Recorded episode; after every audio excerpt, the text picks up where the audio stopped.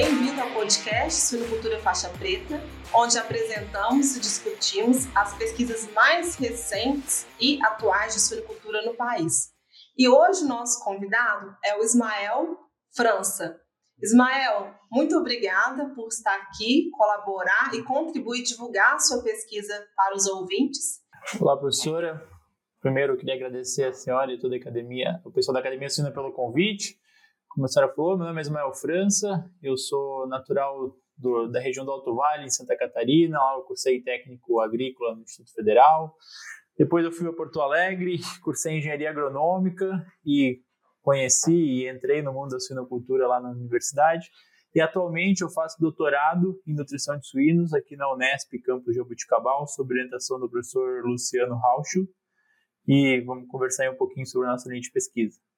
Muito bem. Ismael, eu estava lendo seu trabalho, um trabalho interessante, relevante, né? Eu acho que é muito importante a gente falar sobre isso, né? Trabalhos que são aplicados a campo, quando a gente pensa aí em redução de custo, pensando sempre o lado do produtor, né? E eu queria te pedir, por favor, compartilhe aí sua pesquisa, o que, que vocês avaliaram e os principais achados. Certo, professora. A gente tem se dedicado aqui no nosso grupo, no Laboratório de Ensinocultura, a estudar o efeito da suplementação com aminoácidos funcionais para suínos na fase de crescimento, em especial, que são desafiados ambientalmente ou sanitariamente. Então, animais que estão aí em desafio térmico ou em desafio sanitário. A minha, o meu trabalho em especial, a gente se dedicou a entender como o efeito da suplementação de forma preventiva ou curativa com aminoácidos funcionais é capaz de atenuar a redução dos desempenhos de animais que são submetidos ao modelo de desafio, no meu caso, o modelo de desafio sanitário e também ambiental, aí, com mistura de animais de diferentes origens, com alojamento em condições precárias e com inoculação de animais com uma cepa de salmonela de fimura. Excelente.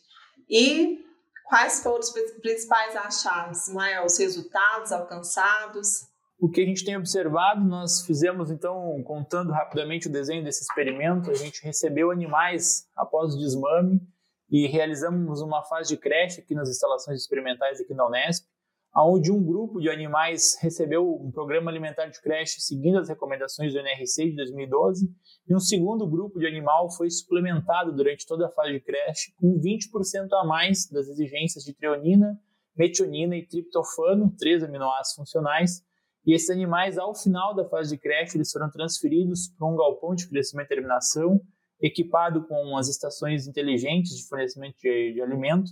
E esses animais foram alojados no mesmo galpão, então uma única baia, e foram alocados em quatro tratamentos. Animais de um grupo controle, que comem uma dieta sem suplementação ao longo de toda a sua vida. Animais que receberam a suplementação de forma preventiva na fase de creche, eles deixaram de receber a suplementação a partir do início do crescimento Animais que comeram uma ração controle passam a serem suplementados de forma curativa no início da fase de crescimento, e animais de um grupo que recebem a suplementação tanto de forma preventiva quanto curativa, ou seja, de forma contínua. No início da fase de crescimento, simulando aí quando a gente faz a transferência do animal da creche para uma grande de crescimento e terminação, nós então submetemos os animais a um modelo de desafio sanitário com, como eu falei anteriormente, a mistura de animais de uma outra origem a, o alojamento em condições precárias, a gente traz fezes frescas de uma outra granja de suínos comercial e espalha nas baias para simular o modelo de desafio, e a gente faz uma inoculação aí com uma cepa de salmonella de fimur, a fim de mimetizar uma condição de campo com mistura de origem, com alojamento em condições com desafio com pressão patogênica e também com desafio entérico, no nosso caso a salmonella. Esses animais são avaliados durante as primeiras quatro semanas do início do crescimento, que é a nossa resposta mais aguda do desafio, e são depois acompanhados até o momento do abate, com o nosso objetivo de avaliar se existe um efeito residual da suplementação ao início da fase de crescimento. Os animais que são suplementados no início da fase de crescimento recebem essa suplementação durante 28 dias, nas primeiras quatro semanas da fase, e depois todos os animais continuam no programa alimentar sem suplementação, seguindo as recomendações do NRC. O que a gente tem aí de principais resultados para compartilhar? A gente conseguiu validar um efeito de resposta do sistema imunológico desses animais com aumentos de marcadores como a aptoglobina, uma proteína de resposta aguda positiva, diminuições dos níveis de albumina circulante, uma proteína de fase aguda de resposta negativa. Nós observamos um aumento da temperatura retal desses animais, indicando então um quadro de febre nos primeiros dias após o desafio. Nós observamos o comprometimento da função de barreira intestinal, aumentando níveis aí de alguns marcadores de integridade, observando uma piora no score fecal e também já observamos efeitos significativos dos animais que recebem a suplementação com aminoácidos funcionais de forma contínua, ou seja, antes e durante o momento do desafio sanitário início do crescimento. Nós observamos também que esses animais que recebem a suplementação antes e durante, de forma preventiva e curativa, apresentaram a menor eliminação fecal de salmonela, então a menor carga de salmonela eliminada, o que também tem uma resposta bastante positiva para nível de campo, quando a gente pensa em disseminação dessa doença. E nos parâmetros produtivos, lá na primeira semana após o desafio, a suplementação, independente do momento, ela tem um efeito benéfico, ela melhora em comparação ao grupo que não é suplementado, os desempenhos de consumo, ganho de peso, eficiência alimentar. E a gente já sabia que isso era esperado, porque alguns trabalhos anteriores já relataram isso na bibliografia, mas o que a gente queria descobrir é se esse efeito ele se garantia por mais tempo. Então, há 28 dias depois do início do desafio, a suplementação de forma preventiva ela não foi capaz de melhorar os indicadores produtivos, mas sim a suplementação de forma curativa, ou seja, durante o momento do desafio.